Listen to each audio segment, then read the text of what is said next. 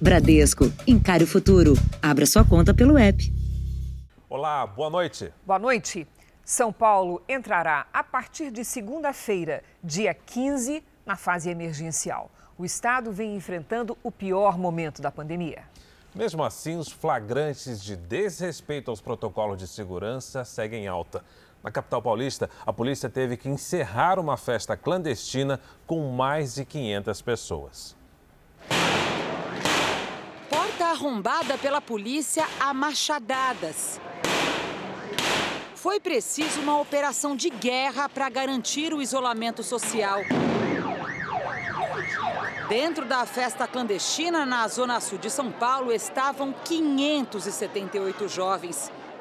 Pessoas que parecem não temer a contaminação e levar o vírus para dentro de casa. Hoje foi alguma coisa que a gente nunca imaginava. Eram centenas e centenas de pessoas, como vocês viram, que vocês puderam constatar, sem uma janela sequer, portas fechadas, numa verdadeira Sodoma e Gomorra dos dias de hoje. É um absurdo. Tem que pegar esses jovens, fazer uma visitinha nas UTIs, ver o que está acontecendo aí dentro. Eles não estão acreditando. A minha mãe foi embora ontem. O organizador da festa, Luiz Ricardo Alcântara, foi detido. O local será multado pela vigilância sanitária. Nesse momento, o estabelecimento ele foi identificado, será feito um procedimento administrativo cuja multa varia de 700 a 10 milhões e 500 mil reais. Em várias regiões da capital paulista, a irresponsabilidade se repetia. Na comunidade de Heliópolis, o baile funk não parou. Em Guaianazes, também. Ao amanhecer, mais desrespeito. Como parece difícil para muitos entenderem, a gente vai ilustrar aqui do lado. Aglomerações e festas estão proibidas em todo o estado de São Paulo, que enfrenta hoje a maior crise no sistema de saúde por causa da pandemia. Na segunda-feira começa a fase emergencial, a mais restritiva de circulação de pessoas. Até 30 de março, as lojas de material de construção não vão poder abrir. Ficará proibido também a retirada de produtos e alimentos nas lojas. Não serão liberadas celebrações religiosas coletivas, nem as atividades esportivas em grupo. Será permitido o drive-thru nas lojas das 5 da manhã às 8 da noite. E o delivery 24 horas por dia. Ainda vai ser obrigatório o teletrabalho de atividades administrativas não essenciais. O interesse público do direito à vida, de manter a vida dos cidadãos, a integridade física da população, acho que está acima do direito de reunião de alguns em plena época de pandemia, contrariando as normas sanitárias. Veja agora outros destaques do dia. Vacina russa comprada por estados fará parte do Plano Nacional de Imunização. Anvisa vai fiscalizar produção e estoque de oxigênio medicinal. Curitiba decreta medidas mais restritivas para frear avanço da pandemia. No Rio Grande do Sul, idosos enfrentam fila quilométrica para se vacinar. Ex-presidente da Bolívia é presa escondida dentro de uma cama e a vovó que pratica boxe para combater o mal de Parkinson.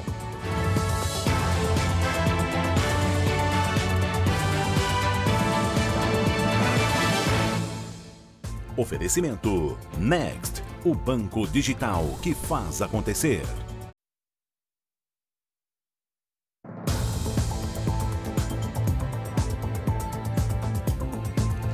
Eles ficam 24 horas por dia ao lado dos pacientes com Covid-19, são os que mais sofrem com as contaminações dentro dos hospitais. Os enfermeiros e técnicos de enfermagem no Brasil estão no limite. A exaustão e o medo de contaminar familiares fizeram com que mais de 10 mil profissionais buscassem ajuda psicológica junto ao Conselho de Enfermagem. Só quem vive essa realidade todos os dias sabe que a situação nas unidades de terapias intensivas não está nada fácil. É surreal, é um cenário de filme de terror, literalmente. A primeira fase da pandemia foi uma fase crítica, realmente, de pacientes mais idosos.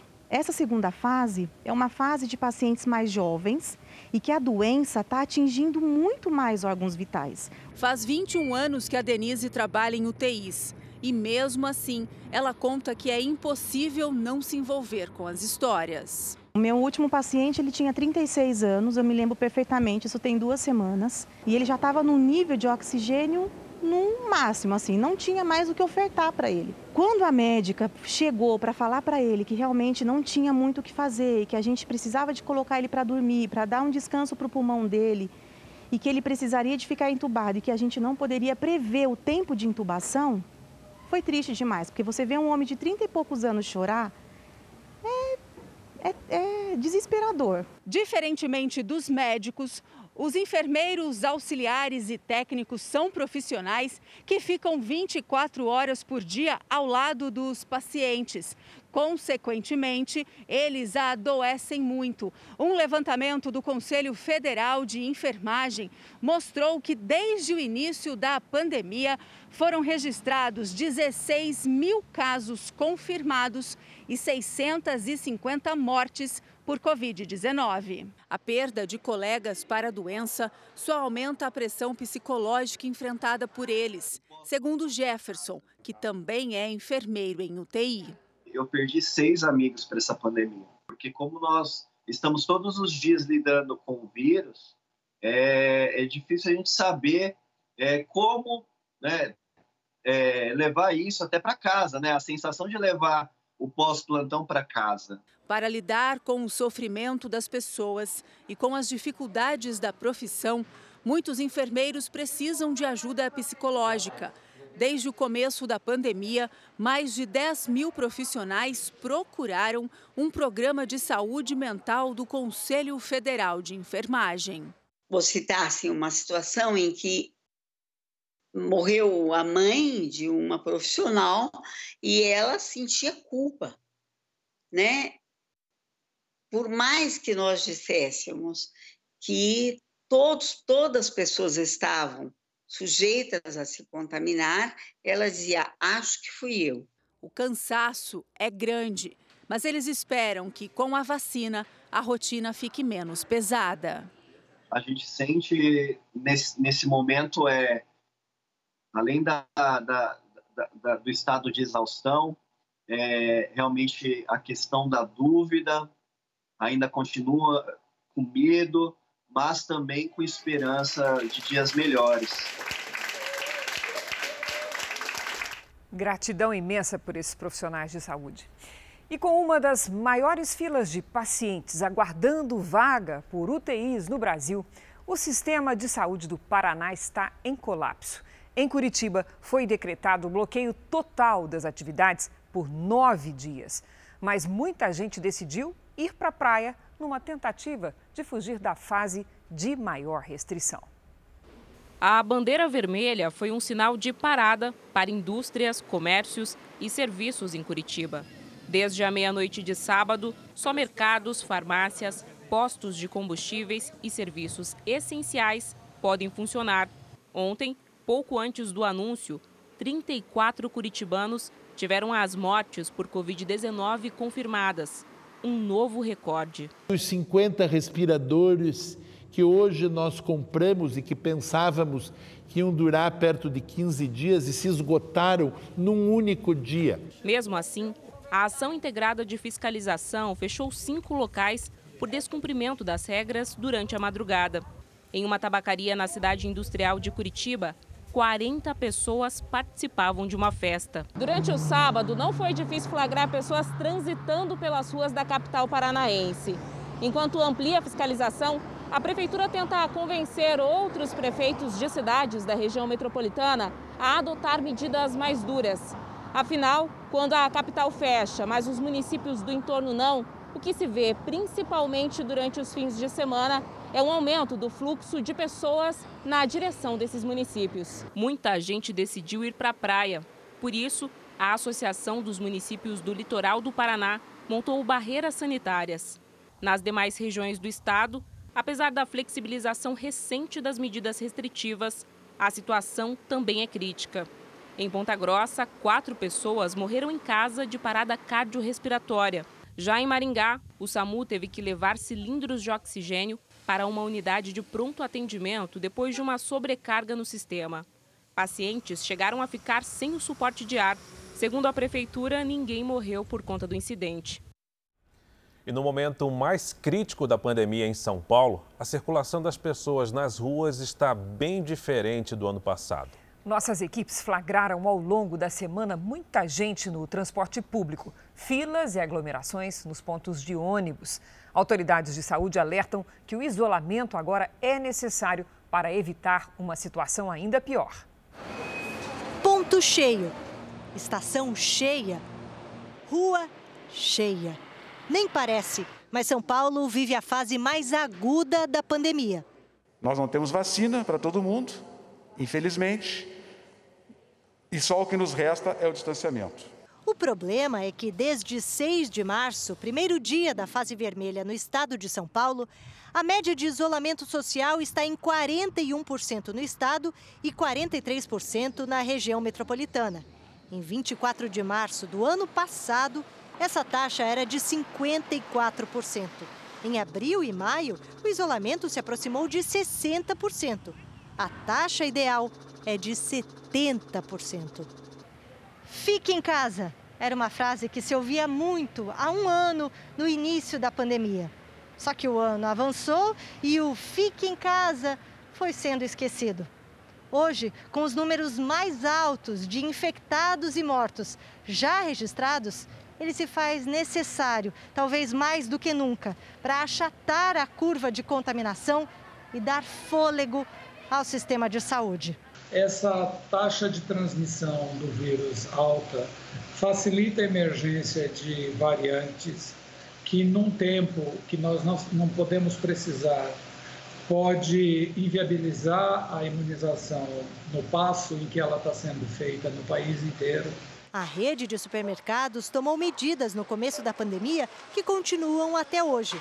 A principal delas, máscara. Nós somos bastante chatos. Olha, coloca máscara, precisa colocar máscara, ajeita sua máscara. Bruna, que é caixa e tem um filho pequeno, sai de casa com medo e o coração apertado. Se for necessário, tenta evitar muito, pede para alguém sair para comprar, porque esse momento está muito difícil. Realmente é isso que eu aconselho, se cuidar bastante e não ficar muito aglomeração, ficar muito perto de gente. E o Jornal da Record traz as informações de hoje da pandemia no Brasil. Segundo o Ministério da Saúde, o país tem 11 milhões 439 mil casos de Covid-19. São mais de 277 mil mortos. Foram 1.997 registros de mortes nas últimas 24 horas. Um estudo confirma o que a ciência recomenda desde o início da pandemia. As máscaras são eficazes para impedir o avanço do coronavírus, mas os especialistas alertam sobre o mau uso e a escolha incorreta do acessório. 87% de eficácia. E não é o resultado de alguma vacina, não. É do uso de máscara. O percentual foi apontado por uma pesquisa de universidades federais aqui do Rio Grande do Sul, em conjunto com a Secretaria da Saúde de Porto Alegre. O objetivo era apontar o quanto o uso do item de proteção e o distanciamento social ajudam a evitar a propagação do vírus. Tinha uma série de perguntas, uma das quais se se usa máscara, usava máscara quando estava fora da casa, outras tinha grau de distanciamento. Ele explica ainda que o estudo precisa ser revisado em uma próxima etapa. Mas os números, além de serem muito positivos, reforçam que o uso da máscara pode ajudar a desacelerar a contaminação. O que, que nós temos para diminuir a transmissão até que chegue a vacina para as pessoas? Bom, o uso de máscaras, distanciamento, lava a mão, basicamente. Há cerca de um ano, colocar a máscara virou ou devia ter virado rotina. A orientação é da Organização Mundial da Saúde. Mas são tantos tipos, modelos, qual será que funciona mais? Tem de tecido, cirúrgica e a famosa N95, usada pelos profissionais de saúde mais expostos ao vírus, em emergências ou UTIs. O modelo passou a ser exigido em alguns países da Europa, mas aqui no Brasil ela custa caro Dentre as máscaras profissionais, a PFF2 ou N95 é a que tem uma eficiência de filtração e uma capacidade protetiva maior. Depois a gente tem a máscara cirúrgica tripla e depois a gente tem a máscara de pano. Mas o mais importante é que a máscara precisa estar muito bem ajustada ao rosto. Se ela tiver folga de ar, nenhum tipo de máscara vai funcionar bem. As máscaras de pano devem ser muito bem higienizadas. Já as cirúrgicas e a N95 são descartáveis. A máscara não pode ser amassada, que ela não pode ser borrifada com etanol 70, que ela não pode ser imersa em água e nem molhada, porque senão isso vai prejudicar a capacidade de filtração da máscara. Mas e aquela máscara que tem uma espécie de válvula? Será que funciona como as outras? A resposta é não. Ela protege quem usa, mas não quem está perto. Aquela válvula existe para facilitar a exalação do ar. O problema é que se a pessoa estiver contaminada com a Covid-19 e for assintomática e sair com aquela máscara, essa exalação pela válvula vai facilitar a saída das partículas. Você certamente já pediu alguma coisa por delivery, né, Fara? Com certeza. Duvido que foi a cavalo. Não. Por veja só, existe o delivery a galope. Tinha que ser em Minas. Foi assim, fazendo entregas num cavalo, que um comerciante lá em Minas protestou contra o aumento dos combustíveis. Mas está difícil encher o tanque mesmo, viu? Essa brincadeira aí fez tanto sucesso na internet que o comerciante decidiu investir na ideia. Um homem com capacete, mas no lugar da moto, um cavalo. Nas costas, uma mochila de entregas. A imagem inusitada ganhou as redes sociais. O entregador é Brendon Alvarez. Ele é dono desta hamburgueria em Vespasiano, na região metropolitana de Belo Horizonte. O empresário viu os lucros caírem bastante com a pandemia e os sucessivos aumentos de combustível pioraram ainda mais a situação. Foi aí que o comerciante teve a ideia de usar o cavalo para fazer entregas. Agora é só cavalo. A gasolina do jeito que tá, não dá para entregar de moto mais não. No início era apenas uma forma irreverente de protesto, mas a ideia de Brandon deu tão certo que ele decidiu levar a sério. Agora, quando alguém pede um sanduíche, o barão é acionado. E lá se vão os dois pelas ruas fazendo entregas e chamando a atenção por onde passam. Bem bacana, interessante, que continue assim. Com o preço da gasolina, a pandemia, as pessoas desempregadas, tá correndo atrás mesmo. Eu acho que nós devemos aderir também, né? Todo mundo entregando a cavalo? Todo mundo entregando a cavalo. O Barão é o fiel escudeiro de Brandon, que promete expandir ainda mais as entregas a cavalo. O pessoal agora só quer cavalo. E a gente tem um também que está em Curvelo e a gente vai acabar trazendo ele para cá por causa desse, desse pessoal aí que está pedindo para entregar a cavalo. E os sucessivos aumentos da gasolina pesam ainda mais para aqueles que precisam do combustível para trabalhar. Muitos motoristas de aplicativos, por exemplo, estão largando a atividade porque não conseguem retorno financeiro. Para Rodrigo, que depende muito do combustível, está difícil para trabalhar. O combustível aumentou de uma forma desproporcional. Não temos é, esperança, às vezes, de chegar em casa com dinheiro para que possa amanhã trabalhar. Em Goiânia, depois do sexto reajuste só este ano anunciado pela Petrobras, o litro da gasolina está custando, em média, quase R$ 6,00. E não dá para saber se vai parar por aí. Se o preço do mercado internacional continuar com o mesmo comportamento que está hoje, subindo constantemente, e o dólar também, né, tá, a cotação do dólar está subindo, então possivelmente teremos novos aumentos nas próximas semanas. De acordo com o levantamento feito semanalmente pela Agência Nacional do Petróleo, a ANP, entre as capitais, a gasolina mais cara do Brasil está no Rio de Janeiro. Em média, R$ 6,22 o litro. A mais barata está em Macapá, a única em que o litro do combustível está abaixo dos R$ 5,00.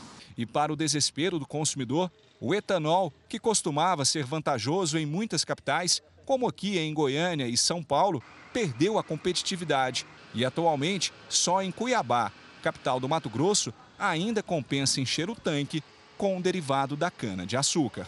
Nesse momento, nós não temos produção de etanol de cana, seja no Centro-Sul ou seja no Nordeste. A safra do Nordeste foi paralisada agora também no mês de fevereiro. Temos pouquíssimas unidades em processamento. Sem faturar, motoristas de aplicativo abandonam a profissão. Em Goiânia, só em uma semana, 400 carros alugados foram devolvidos para as locadoras. Se você fizer uma matemática muito rápida, você vai ver que o seu lucro está ficando nos postos combustíveis e a própria plataforma está pegando seu lucro. E onde realmente a conta não fecha, Agora veja esse susto no Rio de Janeiro. Um carro blindado da Polícia Militar, conhecido como Caveirão, despencou de um morro e caiu no quintal de uma casa na zona norte da capital. Os vizinhos filmaram o caveirão entalado entre o muro e a casa, que por pouco não foi atingida. Segundo a PM, o blindado fazia uma patrulha no bairro da Piedade e o motorista perdeu o controle do veículo quando entrou em uma rua íngreme. Uma perícia foi feita para descobrir a causa do acidente. Apesar de um caveirão como esse aí pesar até 8 toneladas, ninguém ficou ferido. Um traficante procurado desde 2018 no Rio de Janeiro foi preso em um apartamento de alto padrão durante uma festa. O criminoso gostava de postar fotos nas redes sociais ostentando uma vida regada a luxo, mas foram justamente essas imagens que levaram a polícia até ele. A polícia chegou no meio da festa que acontecia em um condomínio de luxo de frente para o mar, na Barra da Tijuca, zona oeste do Rio. No apartamento havia bebidas, dinheiro, muita droga e cartões de crédito roubados. O alvo era o traficante Renan Agraçar Pinheiro, conhecido como RN. Ele é apontado como um dos líderes do tráfico de drogas na comunidade do Jacarezinho. Renan estava acompanhado de outros dois criminosos. Segundo a polícia, o grupo usava cartões clonados para alugar imóveis em bairros nobres e, ao término do contrato, furtava os objetos das casas. O apartamento onde ocorreu a prisão, aqui na Barra da Tijuca, havia sido alugado com documentos fraudados. Fazia três dias que o traficante vinha sendo monitorado pela polícia. Sem saber de nada, ele continuava postando fotos e se exibindo nas redes sociais. Acabou criando pistas que ajudaram na prisão. As festas com som alto e mulheres incomodavam os vizinhos. Renan também postava fotos tomando cerveja na praia. Se exibia com armas e drogas. RN era procurado desde 2018, quando, com outros dois traficantes, atirou contra clientes de um bar em Nova Iguaçu, na Baixada Fluminense. Os homicídios só não foram concluídos porque a arma ficou sem munição. Após o episódio, RN se refugiou no Jacarezinho, onde conquistou a confiança dos chefes locais e passou a exercer posição de destaque na organização criminosa. Agora, a temporada de frente para a praia ficou para trás. E ainda no Rio de Janeiro, a polícia está nas ruas à procura do contraventor Rogério Andrade. Ele teve a prisão decretada pelo assassinato de Fernando Inácio. Quem tem as informações é a nossa repórter Renata Loures. Boa noite, Renata. Oi, Cris. Muito boa noite para você. Boa noite a todos. O Rogério Andrade é apontado como mandante do crime. Hoje pela manhã, os policiais estiveram na casa dele de luxo, aqui na Barra da Tijuca, zona oeste do Rio, mas não o encontraram. De acordo com a denúncia, Rogério teria montado a emboscada que resultou na morte do contraventor Fernando Inácio em um heliporto em novembro do ano passado. Inácio é genro e também herdeiro do banqueiro do jogo do bicho Castor de Andrade. A defesa de Rogério Andrade diz que vai entrar com pedido de habeas corpus para evitar a prisão dele. Além de Rogério, outras cinco pessoas também foram denunciadas pelo crime. Cris, Fara. Obrigada, Renata. Vamos agora ao Japão e voltamos a, rapidamente ao assunto do coronavírus, porque os casos da Covid-19 por lá estão crescendo. Na última semana, o aumento foi de 60%. E dessa vez, quem tem as informações é a nossa correspondente em Tóquio, Silvia Kikuchi. Boa noite, Silvia. Explica para a gente por que, que isso está acontecendo. Olá, Cris, Fara. Aqui no Japão, o governo tenta deter a propagação das variantes, limitando a chegada de viajantes do exterior. A preocupação é redobrada por causa das Olimpíadas marcadas para julho. Desde o início da pandemia, o Japão registrou cerca de 445 mil casos de coronavírus e 8.500 mortes. Já em Hong Kong, na China, 60 casos foram registrados em um dia. 47 estavam ligados a uma academia que precisou ser isolada pela polícia. Todos os trabalhadores e moradores da região terão que fazer testes obrigatórios da Covid-19. Desde janeiro, Hong Kong usa esse método para tentar impedir a transmissão do vírus. Cris, Vara. Na verdade, bom dia para você, Silvia. Obrigada. Veja a seguir: a Anvisa vai fiscalizar o estoque de oxigênio disponível no país. E no Rio Grande do Sul, idosos enfrentam filas para tomar vacina e muitos voltam sem a dose.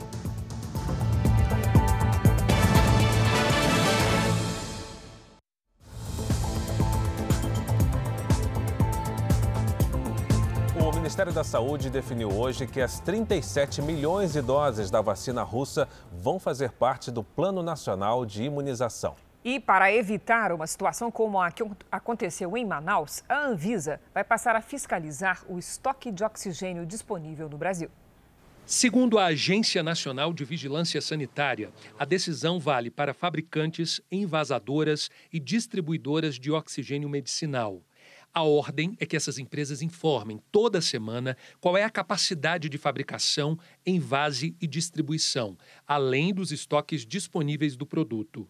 Pela decisão, as informações deverão ser repassadas toda quarta-feira pelos próximos 120 dias. Além da capacidade, as empresas também deverão informar a Anvisa qual tem sido a demanda por oxigênio, tanto por parte do setor público como da iniciativa privada. No Brasil, nós temos quatro fábricas de oxigênio medicinal e em boa parte do, do país nós temos a presença física de mais de uma fábrica. Então, nós temos uma muito melhor articulação para impedir de acontecer no resto do país o que aconteceu em Manaus. Neste sábado, o ministro da Saúde, Eduardo Pazuello, se reuniu com governadores do Nordeste. Pazuello apresentou o cronograma de entrega das vacinas fabricadas pelo Instituto Butantan e pela Fiocruz até o mês de julho. A principal novidade é que, a partir da próxima semana, serão entregues dois lotes da vacina da AstraZeneca, pelo consórcio da OMS, e também da Bharat Biotech. Pelo cronograma, até o dia 31 de julho, serão entregues 2 milhões de doses da vacina de Oxford, produzida na Índia. 16 milhões e 600 mil doses também de Oxford, só que envasadas no Brasil pela Fiocruz e quase 14 milhões de doses da Coronavac, produzidas pelo Instituto Butantan. Além disso, ficou definido que as 37 milhões de doses da Sputnik compradas pelos estados do Nordeste também vão fazer parte do Plano Nacional de Imunização. As vacinas vão entrar no cronograma do Ministério e devem ser entregues em abril, maio e junho. Os imunizantes indiano e russo ainda precisam de autorização da Anvisa para o uso aqui no Brasil. A Prefeitura de Canoas, na região metropolitana de Porto Alegre, foi obrigada a interromper a vacinação contra a Covid-19 em drive-thru antes do previsto por falta de doses da vacina. A fila de veículos chegou a 5 quilômetros antes das 7 horas. Idosos acima de 75 anos receberam a primeira dose da vacina até o meio-dia, mas muitos não conseguiram o imunizante. Canoas tem cerca de 5 mil moradores nessa faixa etária. As 4 mil doses disponibilizadas para hoje foram aplicadas. Ainda não se sabe quando a vacinação será retomada. Pesquisadores calcularam que o Brasil precisaria vacinar mais de um milhão de pessoas por dia para reduzir em mais de 50% as mortes por Covid. Mas sem doses disponíveis, nós estamos longe de alcançar esse ritmo. Luz está ansiosa para receber a vacina. No pico da pandemia e com variantes mais perigosas, o medo de pegar a Covid aumenta diariamente. Eu sou risco, né? Eu tenho 73 anos, tenho diabetes, tenho pressão, entendeu? Então não vejo a hora disso chegar. Pesquisadores da Universidade de Campinas, no interior de São Paulo, criaram dois cenários para avaliar o impacto da vacinação no Brasil. O mais pessimista seria vacinar 630 mil pessoas por dia para reduzir em 40% o número de mortes, o que levaria seis meses. Mas a média de vacinação no país ainda é de pouco mais da metade disso, 360 mil por dia. Para avaliar o cenário ideal de vacinação no país, os pesquisadores usaram dados repassados pela Anvisa sobre vacinas com eficácias diferentes, a de Oxford e a Coronavac. A vacina inglesa reduziria em até 75% o número de mortes por Covid em 200 dias. A chinesa reduziria em 66%. Mas para isso, seria necessário vacinar 1 milhão e 200 mil pessoas por dia, três vezes mais do que acontece hoje.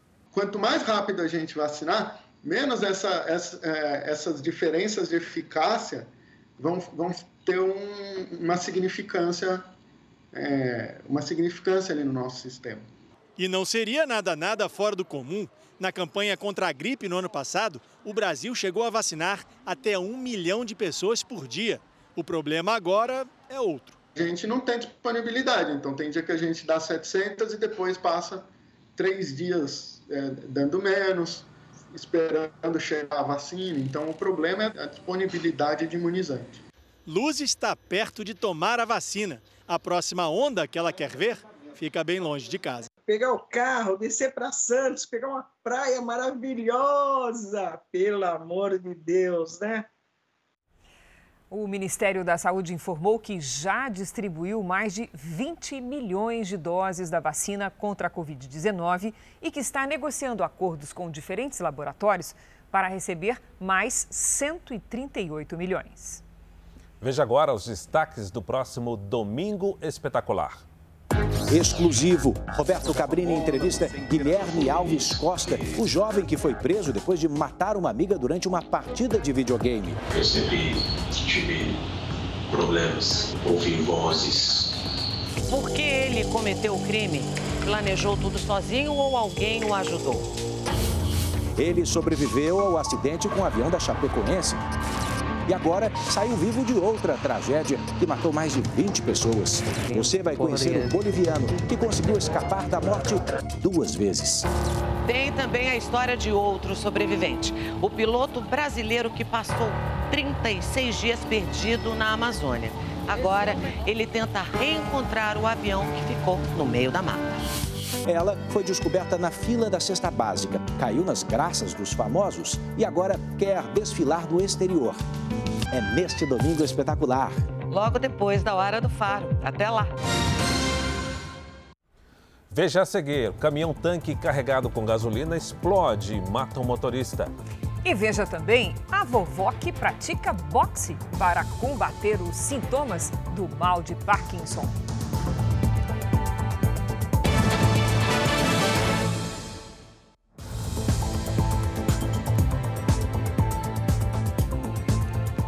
Motorista de um caminhão carregado de combustíveis morreu depois de perder o controle e bater numa ponte no Rio Grande do Sul. O veículo explodiu no acidente. Pescadores que estavam no rio flagraram o acidente.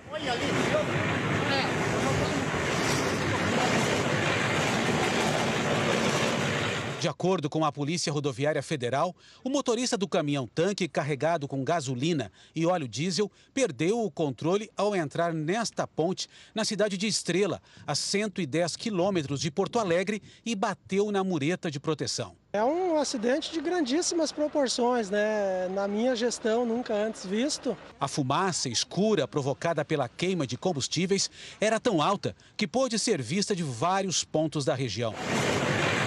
O corpo de bombeiros agiu rápido, mas o motorista morreu carbonizado. Nesta imagem, é possível ver o combustível vazando do caminhão para o rio. Técnicos da Fundação Estadual de Proteção Ambiental estiveram no lugar para avaliar possíveis danos à natureza. Alguma coisa sempre chega. Em função disso, a gente já acionou as equipes uh, especializadas para colocação de barreiras ao longo do arroio. O caminhão tem ainda no interior do tanque cerca de 10 mil litros de óleo diesel que continuam vazando. Todo esse produto ainda vai ser transferido para outro veículo. O calor do incêndio foi tão forte que derreteu parte do asfalto, o que torna um risco para a circulação de veículos. Nós tivemos acesso à estrutura que sustenta a ponte. O concreto caiu e a ferragem está aparente. A ponte só será liberada após o laudo elaborado pela perícia. E o piloto de um avião sobreviveu à queda da aeronave na região do Triângulo Mineiro. O avião caiu numa plantação de cana-de-açúcar perto da cidade de Conquista, em Minas Gerais. Depois da queda, a aeronave ainda pegou fogo. De acordo com os bombeiros, só o piloto estava no avião. Ele foi levado para um hospital com escoriações. A perícia será feita no local para investigar as causas do acidente. Com a pressão no sistema de saúde por causa da pandemia, Santa Catarina avalia promover uma vacinação em massa com a tríplice viral. Uma pesquisa feita no estado indica que o imunizante pode ser uma arma também contra a Covid. A vacina tríplice viral existe há 50 anos e protege contra sarampo, cachumba e rubéola. Os pesquisadores acreditam que ela também é capaz de estimular uma reação imunológica contra outras doenças ela seria uma forma de a gente ter uma melhora no nosso sistema de defesa, de uma ação emergencial. Desde o ano passado, 430 profissionais da saúde são voluntários na pesquisa da Universidade Federal de Santa Catarina. Metade recebeu o imunizante, a outra metade placebo. A primeira etapa foi concluída. 53% das pessoas que tomaram o imunizante e que foram contaminadas com o coronavírus não desenvolveram nenhum tipo de sintoma.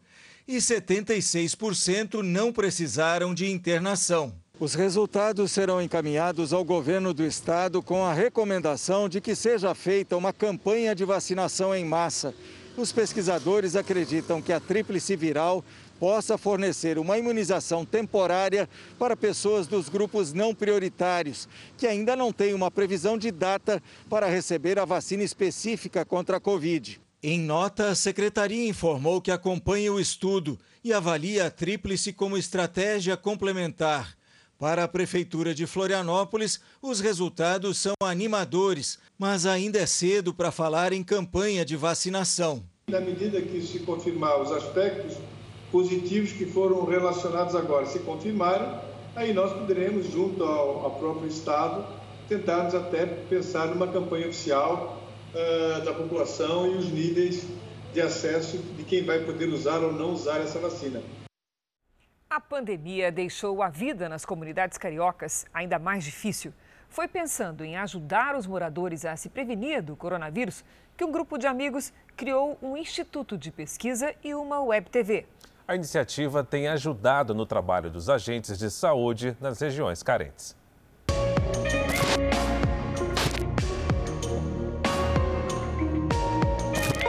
A favela Jacarezinho é uma favela localizada no início da zona norte do Rio de Janeiro.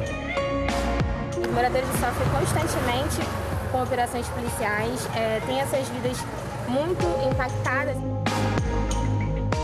favela com maior índice de tuberculose, com índices comparados a países, por exemplo, do continente africano. Essa é um pouco da realidade do que é a favela Jacarezinho. Para entender as comunidades, não dá para olhar do lado de fora. Tem que estar aqui dentro, conversar com os moradores e enxergar de perto as dificuldades que eles enfrentam. Mas como isso raramente acontece, as pesquisas que são feitas do outro lado do asfalto quase nunca representam a realidade de quem vive aqui. Esses amigos perceberam esse desafio e decidiram juntos dar um primeiro e importante passo para a mudança. O grupo tem em comum a origem, todos nascidos e criados em comunidades cariocas. Nas caminhadas pelas ruas e vielas, eles perceberam que os números divulgados oficialmente não batiam com a real quantidade de moradores contaminados pelo coronavírus. A nossa inquietação ela veio justamente no primeiro, no segundo mês de pandemia, de abril para maio, que a gente viu o dado falando lá, Complexo Jacarezinho tem é, 14 casos e 7 óbitos, quando a gente já tinha relatos, inclusive relatos de órgãos que atuam aqui oficialmente, de que pelo menos 13, 14 pessoas tinham vindo a óbito e que o número de casos era muito maior do que o relatado ali. A falta de dados precisos faz toda a diferença. O poder público direciona as ações de combate à Covid-19 baseado nessas informações. Se uma região aparece com pouca incidência da doença, recebe menos recursos para conter a disseminação do vírus. Quando a gente tem essa subnotificação, a gente não consegue reivindicar os nossos direitos, nós não conseguimos fazer com que as pessoas entendam qual é de fato a realidade que está acontecendo, nós não conseguimos pensar políticas públicas. Por isso, durante a pandemia, o grupo de amigos fundou o Labijaca, um laboratório de pesquisas do Jacarezinho. Em um dos estudos, distribuíram questionários e ouviram mais de 1.500 moradores.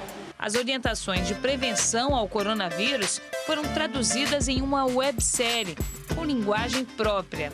Essa doença veio assim, arrasando, acabando com a estrutura da gente, sabia? Que você tem medo, eu tenho medo.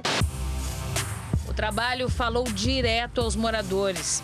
O Júlio, que vive na comunidade há mais de 40 anos, diz que a conscientização foi muito importante para ele e para os vizinhos. Sabe o que é viver 40, 60, 100 anos sem saneamento básico, sem saúde, sem educação, sem nada, privado disso tudo? E chegar em algum momento você querer que eu me previna, que eu me cuide, é muito complicado isso. Os resultados foram tão positivos que agora o laboratório orienta o atendimento dos agentes de saúde no Jacarezinho. O próximo passo é que a iniciativa chegue a mais gente que precisa. A gente não vem na pretensão de criar um projeto inovador, mas de criar projetos que sejam acessíveis para que moradores de favelas e periferias consigam é, entender qual é a sua realidade. O que a gente pretende é criar é, um tipo de metodologia de pesquisa que possa ser replicado em outros territórios. Agora o Jornal da Record traz para você o andamento da vacinação em todo o país. Mais de 9 milhões 641 mil pessoas já receberam a vacina contra o coronavírus no Brasil, o que representa 4,55% da população. E mais de 3 milhões 544 mil tomaram a segunda dose. No Amazonas, que é o estado mais adiantado, pouco mais de 8% da população já foi vacinada. São 338.434 moradores. O Rio Grande do Sul, que tem a ocupação de leitos de UTI acima de 100%, está perto de vacinar 590 mil moradores, portanto, 5,16% do estado. Em Pernambuco, mais de 432 mil pessoas tomaram a primeira dose da vacina, o que equivale a 4,5% da população. E em São Paulo, quase 6% dos paulistas foram imunizados. Mais de 2 milhões 752 mil pessoas tomaram a primeira dose da Coronavac. E no portal r7.com você pode acompanhar a situação de todos os estados no mapa interativo. A AstraZeneca anunciou novos atrasos para entrega de vacinas à União Europeia, o que pode atrapalhar a meta de imunização e de imunizar 70% da população do bloco até agosto. A farmacêutica disse que os atrasos acontecem por problemas em centros de produção fora da União Europeia e também por restrições de exportação. A AstraZeneca não informou se as entregas das doses a outros países também serão afetadas. Um currículo pode aumentar e muito a chance de uma recolocação profissional. Mas o que fazer quando o trabalhador não tem o mínimo para produzir esse material? Um jovem do Rio de Janeiro decidiu improvisar. Papel, caneta e o sonho de conseguir um emprego. Darlan driblou a falta de recursos com simplicidade e decidiu escrever à mão o próprio currículo. O jovem de 20 anos mora na zona norte do Rio e não tem computador em casa. Na minha cabeça, tipo assim, é um documento. Se eu for fazer pelas minhas mãos, eu tenho que fazer direito. Desempregado há um ano, ele teve que abandonar a escola antes de completar o ensino fundamental. O Darlan é muito caprichoso e queria entregar algo apresentável. Separou todas as informações por tópicos e, apesar da letra dele não ser das melhores, usou uma régua para deixar tudo alinhado. Depois de escrever os currículos e tirar algumas cópias, o jovem tinha mais um desafio pela frente: colocar tudo dentro de uma pasta e sair pelas ruas do Rio em busca de uma oportunidade. Darlan visitou várias empresas.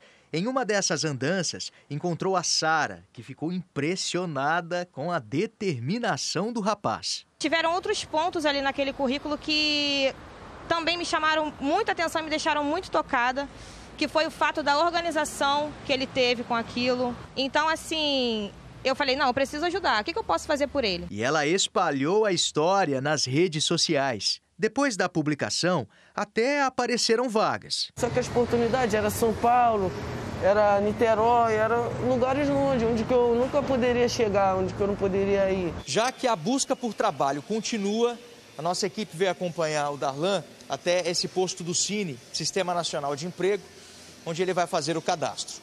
Para ser sincera, assim, manuscrito eu nunca recebi. Essa é a primeira vez. Cadastrado no Cine, Darlan agora vai aguardar até que surja uma vaga com o perfil dele. Mais um passo que foi dado na jornada do jovem que tenta escrever o próprio futuro. Eu tô aí, eu corro atrás. Se for de vender uma água, eu vou vender. Se for de, de brigar com alguém por, por lutar pelo um trabalho, eu vou brigar. Vamos agora com a previsão do tempo e saber com a Lidiane Sayuri como é que vai ser o nosso domingo. Boa noite, Lid. Oi, Cris. Boa noite para você, para todo mundo que nos acompanha. Olha, neste domingo volta a chover no sudeste. Os temporais se concentram no centro e norte do país. O céu desaba entre o Amapá e o norte do Pará, sobre o Amazonas, Acre, Rondônia e também noroeste de Mato Grosso. No Sudeste, a circulação de ventos no sentido horário na costa do Rio de Janeiro espalha a chuva pelo estado fluminense, sul de Minas e também São Paulo. Previsão de temporais com raios e ventania sobre todo o centro-oeste. Tempo firme mesmo na maior parte da região sul e entre Minas Gerais e a Paraíba. Em Manaus, chuva forte com 28 graus. Faz até 30 graus, ou melhor, 32 graus em Campo Grande com chuva à tarde. No Rio de Janeiro, pancadas com 33 e em Porto Alegre, 29 graus. Em São Paulo, pode chover forte em pontos isolados nos próximos dias. E as máximas ficam próximas dos 30 graus até quarta-feira, Cris. E hoje tem tempo delivery. Você não sabe o que é? Vai saber agora, porque o tempo delivery é para o Jonas. Ele vai aparecer ali no telão e ele vem de Juazeiro. Olha lá o Jonas. Que, que, o, que o Jonas quer saber, Lid? Olha só, ele quer saber como é que fica o tempo essa semana lá na terra dele, né? Vamos lá, Jonas. Ó, há seis dias não chove nadinha em Juazeiro. O tempo segue seco por aí, com previsão de uma chuva fraca e passageira, isso só no fim da semana. Amanhã, máxima de 32 graus. Depois esquenta um pouquinho mais. Para aliviar a baixa umidade, se hidrate bastante e use protetor solar. Participe sempre, viu? E se você também quer a previsão personalizada, entre lá no Instagram do Jornal da Record, no destaque de tempo, coloque o nome da cidade na nossa caixinha ou use a hashtag você no JR nas redes sociais. E a gente responde aqui para você. Que luxo, Lid. Obrigada. Até segunda, Cris. O que era para ser a casa do judô brasileiro virou um imenso galpão vazio sete anos depois da inauguração. Foram gastos mais de 43 milhões de reais na construção e agora uma reforma vai conseguir, vai consumir ainda mais dinheiro público. O Centro Pan-Americano fica de frente para o mar, na cidade de Lauro de Freitas, região metropolitana de Salvador. Tem alojamento para 72 atletas, ginásio climatizado, piscina semiolímpica e arquibancada para 1.900 pessoas. Custou mais de 43 milhões de reais aos cofres públicos. Deveria ser um local de treinamento e competições para judocas de alto nível para os Jogos Olímpicos do Rio em 2016 e depois para o desenvolvimento da modalidade. Mas hoje está praticamente abandonado. A ideia do Ministério do Esporte na época era formar uma rede nacional de locais de treinamento em vários estados do país. No entanto, alegando altos custos e distância, a Confederação Brasileira de Judô deu prioridade a outras instalações que já eram usadas pela seleção. E em 2018 acabou devolvendo o Centro Pan-Americano ao governo da Bahia. A confederação alegou que não tinha como bancar o custo de 1 milhão e 200 mil reais por ano para manter o espaço. O governo baiano aproveita a piscina para aulas gratuitas de hidroginástica e agora quer transformar o complexo em um centro multiuso. Antes, terá que investir mais 3 milhões de reais em reparos. Toda a parte de combate a incêndio vai ter que ser trocada, as placas metálicas que estão no entorno do equipamento, que servem para amortecer o sal e o calor, precisam ser trocadas, substituídas ou reforçadas. Os aparelhos de ar-condicionado tomam banho de sal 24 horas por dia, vão ser todos trocados. A nossa esperança de que é, diversos jovens tivessem a oportunidade de ser atletas de judô de que nossa sociedade, nosso, nosso time né, de judô da Bahia, nossa equipe, pudesse treinar com tantos atletas de ponta. Hoje está foi por água abaixo, né? Então gostaria de deixar aqui minha, minha insatisfação né, com, essa, com esse encerramento do CPJ e que eu gostaria muito de que voltasse a ser o que era antes. A Confederação Brasileira de Judô alegou que sofreu uma queda nas receitas de patrocínio, o que impactou na gestão do local. Disse também que de 2014 a 2019 realizou cerca de 50 eventos nacionais no espaço, além de manter um projeto social permanente com aulas de judô gratuitas para alunos da rede municipal da cidade. Fiéis da Igreja Universal se reuniram para tentar impedir a invasão de um grupo a um condomínio em Luanda, capital da Angola, onde moram os religiosos da instituição. Esse é mais um caso de violência contra pastores e bispos da igreja no país africano. Os vídeos mostram o momento em que homens e mulheres conseguiram expulsar os invasores. Integrantes do mesmo grupo também haviam ocupado ilegalmente um dos templos da Igreja Universal em Angola e foram expulsos. Nós, os membros e os obreiros da Igreja Universal do Reino de Deus, estamos a repor a legalidade. A polícia chegou a intervir, dispersando a multidão. Mas, segundo essa mulher, em defesa dos invasores. A luta não é dos policiais nem do governo. A luta é do povo. Se eles disseram que a igreja é deles, que eles vêm sem reforços, porque nós estamos a defender o que é nosso. A polícia não comentou a ação. Os episódios acontecem em meio a uma crise que se arrasta há mais de um ano. Templos foram invadidos por ex-membros da igreja, expulsos por atos imorais ou até ilegais um grupo de dissidentes auto-intitulado Comissão de Reforma. Muitas vezes, os integrantes agem com violência contra os fiéis e também contra a imprensa. Essa semana, uma declaração do ministro do Turismo agravou ainda mais a situação. Ele disse que os religiosos brasileiros são responsáveis pelos conflitos que envolvem a Igreja Universal no país. Especialistas em direito internacional e políticos brasileiros consideraram a declaração um ato de xenofobia. Olha, a declaração do ministro da Cultura de Angola é intolerável, é inaceitável. Falar que líderes religiosos estão lá no país dele, vindos do estrangeiro, criando situações que, olha, que são ilícitas, isso sem dúvida alguma caracteriza uma xenofobia. As manifestações de xenofobia contra brasileiros e religiosos estão presentes nas redes sociais. Nessa mensagem, uma pessoa diz: Todos os pastores brasileiros têm 48 horas para se retirarem de Angola, porque nós vamos caçar um por um. Em uma coletiva de imprensa, representantes da igreja reagiram. Eu me dirijo agora a Sua Excelência, o presidente da República. Até hoje, desde que começou esta, confus esta, esta confusão, criada por eles, nós não fomos ouvidos. O governo tem que ser imparcial. Desde 1992, em Angola, a Igreja Universal está à frente de diversas ações humanitárias e de responsabilidade social. A ex-presidente da Bolívia, Jeanine Áñez, foi presa acusada de envolvimento em um suposto golpe que derrubou o governo de Evo Morales em 2019. Quando os policiais chegaram à casa da ex-presidente, pensaram que ela havia fugido, mas a encontraram escondida dentro de uma cama box. Anes afirmou que a detenção foi irregular. Outros dois ex-integrantes do gabinete também foram presos. Segundo a justiça boliviana, Anes e seus ex-ministros são acusados de terrorismo, perturbação da ordem pública e conspiração. Um tornado tocou o solo e destruiu casas no Texas, Estados Unidos. Não há relato de feridos. Nas imagens é possível ver o momento em que casas são atingidas em uma zona rural do estado. A região está em alerta para tempestades. A trajetória de um dos maiores jogadores da história do futebol brasileiro virou medalha. A Casa da Moeda vai lançar a série para colecionadores Cinco Tempos de Zico, homenageando o eterno Galinho de Quintino. Os discos nem viraram medalhas e já estão sendo polidos. Produtos químicos especiais e mini esferas de inox vão dar o brilho desejado. Lisos e perfeitos, eles são colocados nessa máquina para ganhar uma imagem. O disco agora é uma medalha e recebe os últimos detalhes de impressão. O lançamento da Casa da Moeda é uma homenagem a Zico, o craque vai estampar uma série de medalhas para colecionadores, que resumem a trajetória de vida do ex-jogador.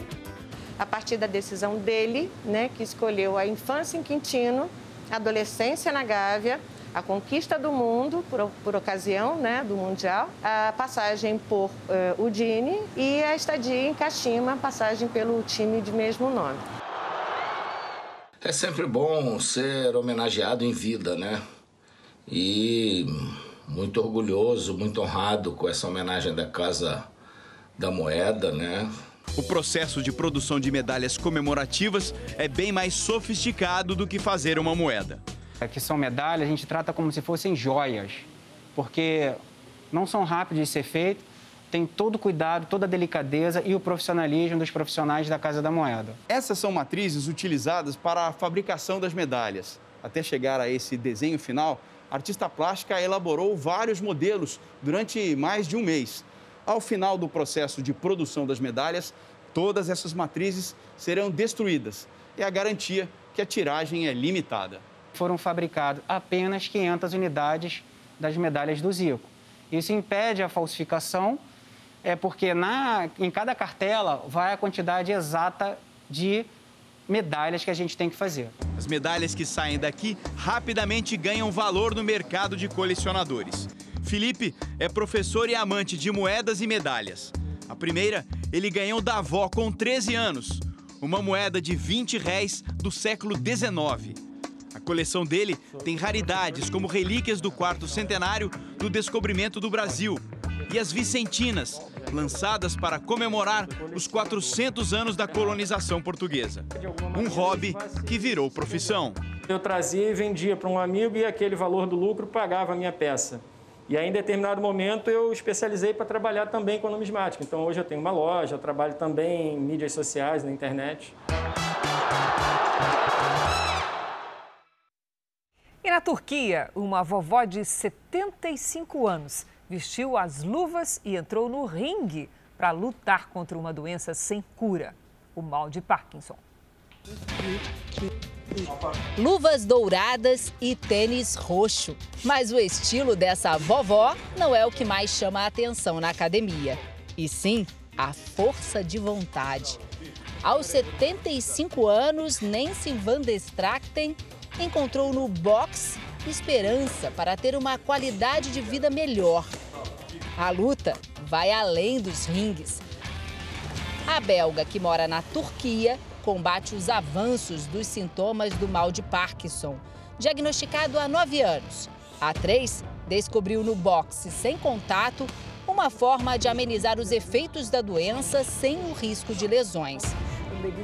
Ela conta que no lugar da tristeza que sentia a semana inteira, ela pratica o esporte. E depois de duas horas de treino, é uma pessoa muito melhor. O mal de Parkinson é uma doença degenerativa e não tem cura. Atinge milhões de pessoas em todo o mundo, provocando tremores, dificuldade para andar, para falar. Por isso, até mesmo o treinador da vovó lutadora pensou que ela não seria capaz de vencer este adversário. Muhammad conta que logo nos primeiros golpes ela surpreendeu e mostrou que nada é impossível. Especialistas explicam que, como você precisa dar comandos rápidos para o seu corpo durante a prática do boxe sem contato, o esporte traz benefícios para o paciente. Essa neurologista garante que a atividade física melhora a qualidade de vida dos doentes. O treino pesado na academia três vezes na semana também tem ajudado nas tarefas domésticas e na firmeza na hora de pintar quadros. Outra paixão de Nancy, que vive sozinha. Só assim para ela se sentar e ficar parada. Meu médico disse um dia: é proibido você se sentar. Continue, continue, continue. Esse é o meu conselho para todos. Além de ignorar quando alguém disser para você descansar.